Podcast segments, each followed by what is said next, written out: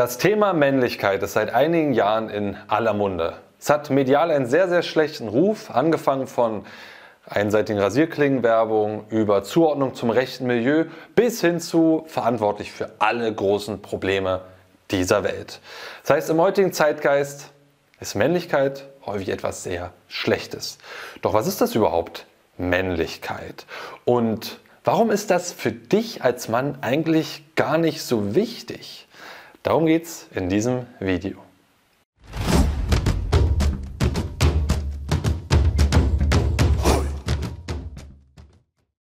Jo Freunde, was geht ab? Martin am Start und heute geht es um das Thema Männlichkeit. Was ist das überhaupt?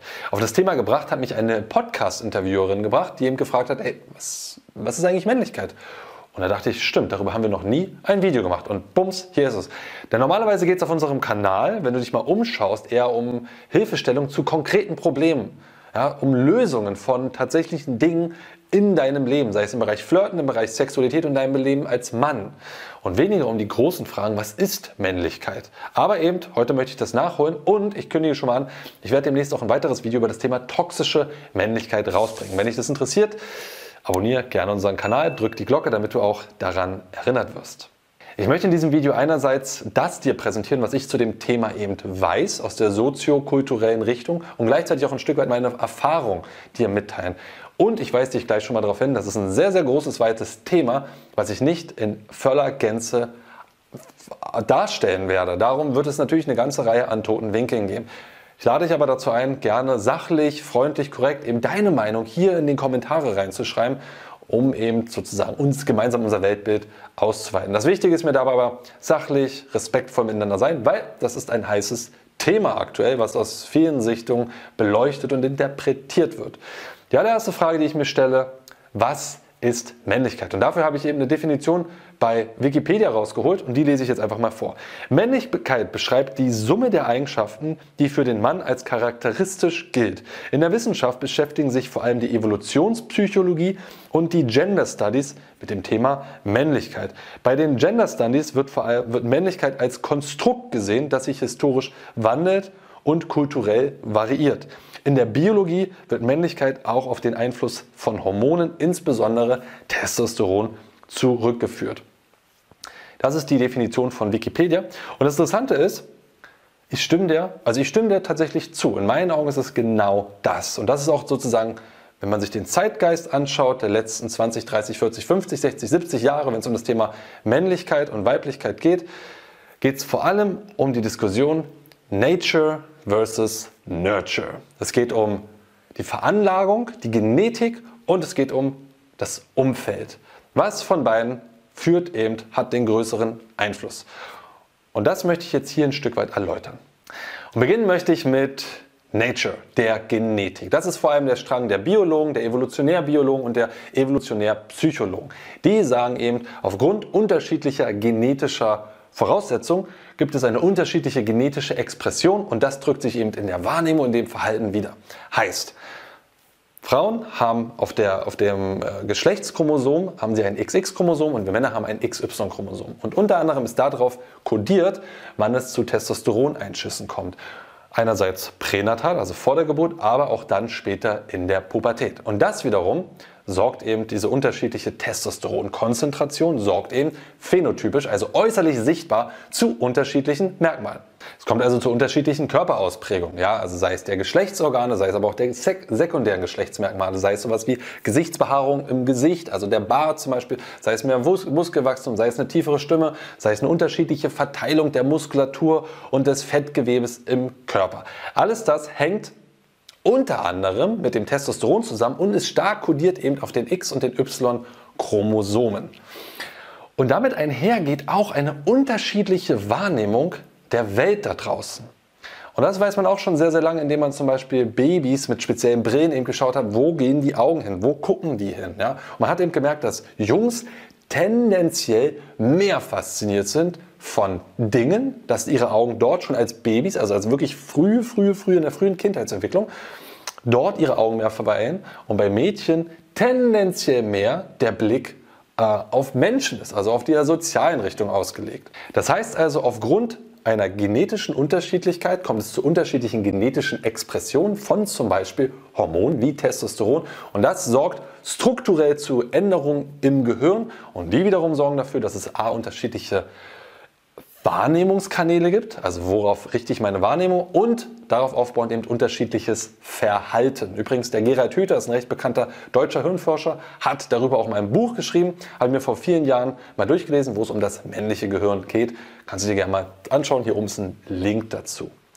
Anyway, und das ist eben, was man dann als typisch männlich oder typisch weiblich eben sieht in der unterschiedlichen Wahrnehmung und dann später auch im unterschiedlichen Verhalten. So zum Beispiel, dass Jungs und Männer tendenziell eher wilder sind, eher aggressiver, eher eben auf Dinge fokussiert, weniger sozial ausgerichtet, mitunter auch statusgeiler. Und auf der anderen Seite Frauen tendenziell sozialer, tendenziell mehr den Hang haben zu mehr negativen Emotionen, neurotisch sagt man dazu auch, äh, dass sie kümmernder sind und auch einen höheren Grad an Gefälligkeit haben, also Harmonie bestreben, würde man das sagen. Das sind unter anderem Ergebnisse aus dem Big Five Persönlichkeitsmodell. Wichtig hierbei ist, ist das Wort tendenziell, denn neben diesem typisch männlich, typisch weiblich gibt es einen sehr großen Graubereich und auf den gehe ich später nochmal genauer ein. Wenn wir nur so unterwegs wären als Individuum, dann würde sich das total in uns Bahn brechen. Dann wären wir einfach instinkthaft unterwegs. Aber es gibt da noch diesen anderen Faktor und das ist der Faktor Kultur bzw. Umfeld. Und den schauen wir uns jetzt genauer an. Und damit komme ich zu Nurture, das Umfeld. Während man lange Zeit geglaubt hat, quasi typisch männlich und typisch weiblich ist Gott gegeben, das steckt in den Genen drin, ging es vor 100 Jahren los, dass man eben gesagt hat, nee, warte mal, Kultur und Kultureinfluss hatten einen sehr großen prägenden Anteil daran. Und da ging es eher quasi in die umgekehrte Richtung, dass man gesagt hat, alles Kult, alles ist Kultur, alles hat Einfluss darauf. Ja? Zum Beispiel George Orwell's 1984 mit Neusprech als einen Auszug daraus, ja, wo man halt gesagt hat, okay, man muss die Kultur so anpassen, dass bestimmte Rollenbilder gar nicht mehr existent sind und dann gibt es diese Rollenbilder nicht.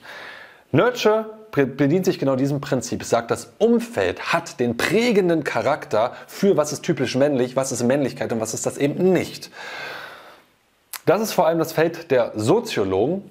Die gehen dem eben sehr stark nach. Die vertreten vor allem stark diese These. Und selbstverständlich ist das auch so. Natürlich, jeder, der Kinder hat, kann das total bestätigen. Ich habe ein Kind, ich weiß genau, wie ich etwas meinem Kind beibringe, hat einen großen Einfluss darauf, wie das, wie das Kind dann danach durch die Welt geht. Ja, da sind sehr viele quasi weiße Blätter, die ich eben durch meinen Eindruck, durch meine prägende Kultur hinterlassen kann. Und das hört ja da gar nicht auf, sondern unter Kultur versteht man ja auch klassische Handlungsweisen, die man einfach immer weitergibt, Rollenbilder, die man eben vorlebt, beziehungsweise die man im Fernsehen, im Film, in der Musik etc. sieht.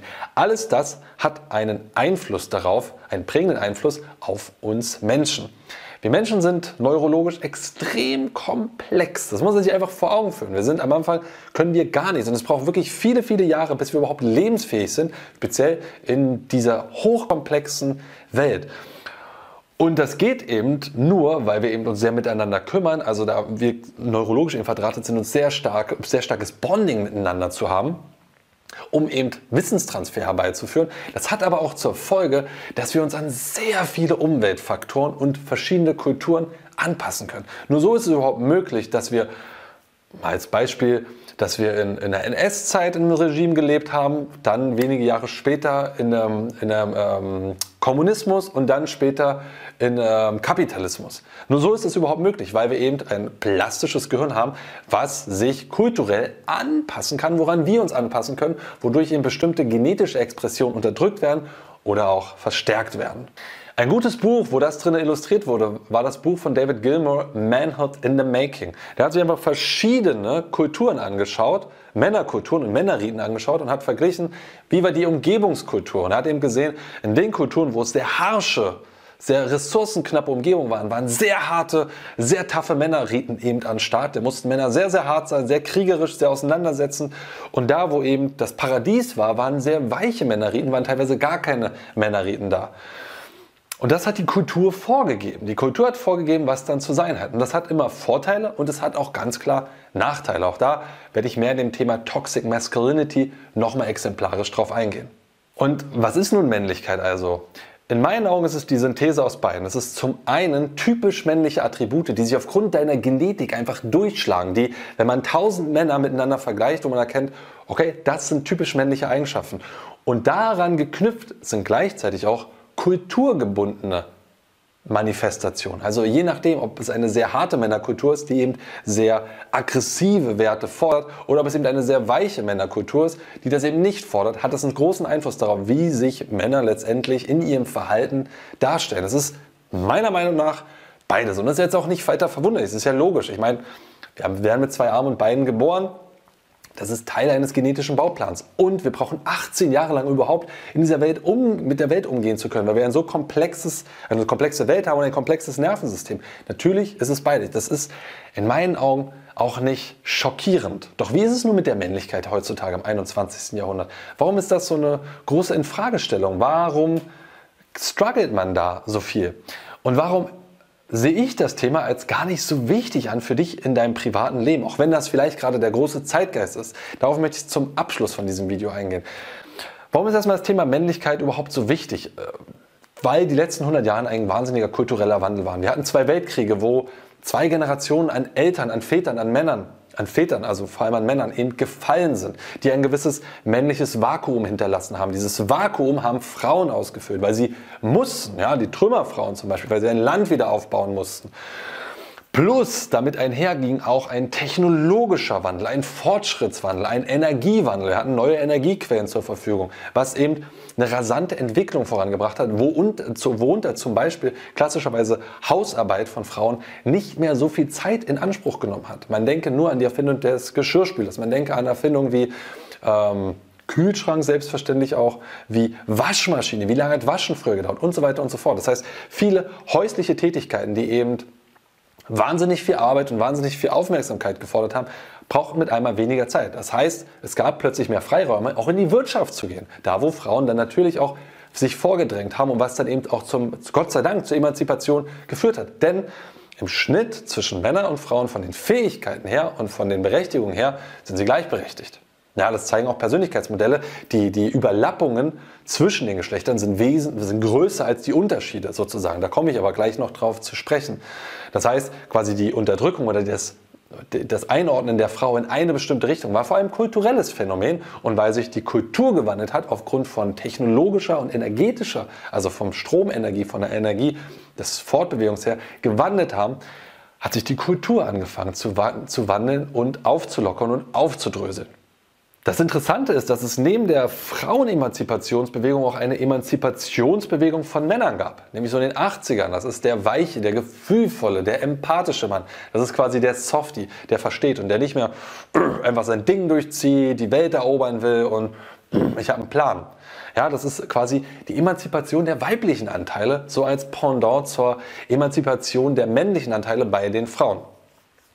Und ich bin ein Kind der 90er. Ich, ich habe beides davon kennengelernt. Ich halte das beides auch für sehr, sehr wertvoll und bin dankbar, in einer so freien und offenen Kultur groß zu werden, wo man sagt, es gibt sowohl das und es gibt sowohl das und beides davon kann Teil deiner, deines Charakters sein, je nachdem, wie er sich ausprägt.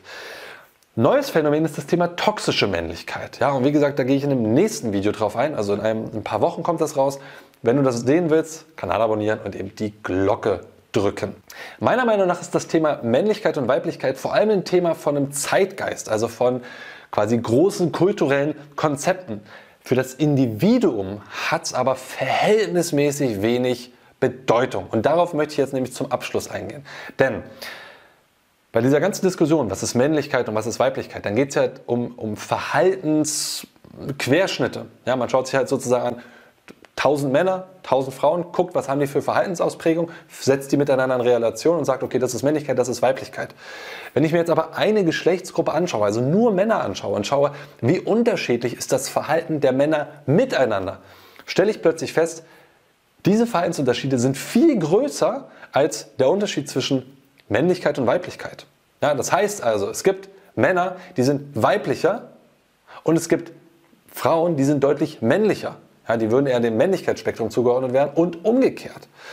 Und das ist jetzt eben der Ansatz für mich als Coach, wo ich sage, das wird halt spannend. Da schaue ich auf die individuelle Ebene. Wenn jemand zu mir kommt und sagt, okay, ich möchte mehr Frauen kennenlernen, ähm, oder in meiner Beziehung läuft es nicht richtig, oder im Bett läuft es nicht richtig, oder wie kann ich meine Ex zurückgewinnen, und, und, und, also all diese ganzen Themen. Dann fange ich nicht an, großartig mit dem Thema des Zeitgeistes zu kommen, sondern ich frage eher nach, okay, wo stehst du denn gerade? Was machst du denn gerade? Wo willst du gerne hin in deinem Leben? Okay, wo genau hakt es denn bei dir? Wie können wir denn Lösungen arbeiten, um da voranzukommen? Das heißt, ich suche individuelle Probleme, äh, Lösungen für deine Probleme. Die können den Zeitgeist mal anhauchen. Das kann zum Beispiel sein beim Thema Flirten, dass wenn du eben von deinem Zeitgeist, also von deinem, von deinem kulturellen Gefühl eben ein Mann bist, der Angst davor hat, übergriffig zu sein, weil das ja ein ganz furchtbares, furchtbares Thema ist und deswegen nie eine Frau ansprichst und nie auch nur in irgendeine Richtung sexuelle Andeutung zu machen, dann kann ich dir halt sagen, ja, das mag zwar sozusagen richtig sein von bestimmten politischen Strömungen her, aber Anziehung funktioniert so nicht. Sexuelle Attraktion, also Anziehung miteinander, äh, funktioniert auf diese Art und Weise nicht. Das heißt, da kratze ich schon mal das Zeitgeist-Thema an und stelle das eben kritisch in Frage, aber ich bringe es eben gleich wieder runter auf die Ebene von, okay, was kannst du denn jetzt machen, um daran was zu ändern? Das heißt, ich arbeite mit Individuum. Ich versuche Potenziale zu erkennen. Ich versuche Lösungen zu erkennen. Ich versuche eben den Menschen Wege aufzuzeigen, sozial besser verbunden zu sein in Form von guten Freundschaften und sozial flexibler zu sein, was eben in allen Lebensbereichen sehr viel mehr Erfolg mit sich bringt und gleichzeitig aber auch ein klares, eindeutiges Wertegerüst mit in dieser Welt mitzunehmen. Ja, und das sind zum Beispiel Dinge, die wir beim authentisch Mannsein Menschen und Männern eben nahebringen, weswegen sie das eben als eine so schöne und bereichernde Erfahrung wahrnehmen, die eben ihnen viel Klarheit bringen und gleichzeitig auch viel Zugehörigkeit und dadurch auch ein besseres Gefühl zum Thema Männlichkeit. Weil am Ende ist es für die meisten Männer da draußen ein Gefühl, was sie haben. Auf der individuellen Ebene ist es ein Gefühl. Auf der wissenschaftlichen Ebene kann man eben gesellschaftliche Zusammenhänge ziehen und da eine Art Gerüst bauen, typisch männlich, typisch weiblich, Männlichkeit, Weiblichkeit. Aber was es für dich am Ende ist, ist sehr individuell und es hat vor allem was mit, deinem, mit deiner Lebenszufriedenheit zu tun und mit, der, mit dem, was du Nature- und Nurture-mäßig mitgegeben hast, wie gut du das kongruent in Einklang gebracht hast. Und das ist sozusagen das, was für die meisten Männer eben dann sagt, ich habe ein gutes männliches Gefühl. Und darum geht es bei unserer Arbeit. Und darum geht es unter anderem auch beim Workshop authentisch Mann sein. Wenn du darüber mehr wissen willst, schau dir ja mal unseren Trailer hier drüben an, beziehungsweise komm zum Workshop. Ich freue mich, dich dort zu sehen. Das war die Tonspur eines unserer YouTube-Videos, von denen dich hunderte weitere auf unserem YouTube-Kanal Männlichkeit stärken erwarten. In all den Videos geht es um mehr Zufriedenheit und Erfüllung in den Bereichen Mannsein, Flirten und Sexualität. Wenn du konkret mehr über das Thema Männlichkeit lernen möchtest, trage dich bei unserem kostenfreien siebentägigen E-Mail-Training die sieben Regeln für mehr Männlichkeit ein. Darin tauchen wir noch viel tiefer in die Inhalte aus dem Podcast ein und verknüpfen das Wissen mit praktisch umsetzbaren Techniken sowie spektakulären Erkenntnissen. Unter folgender Adresse kannst du dem kostenlosen Training beitreten: www.männlichkeit-stärken.de slash Männlichkeit-Training. Das war's, lass es dir gut gehen und bis zur nächsten Folge.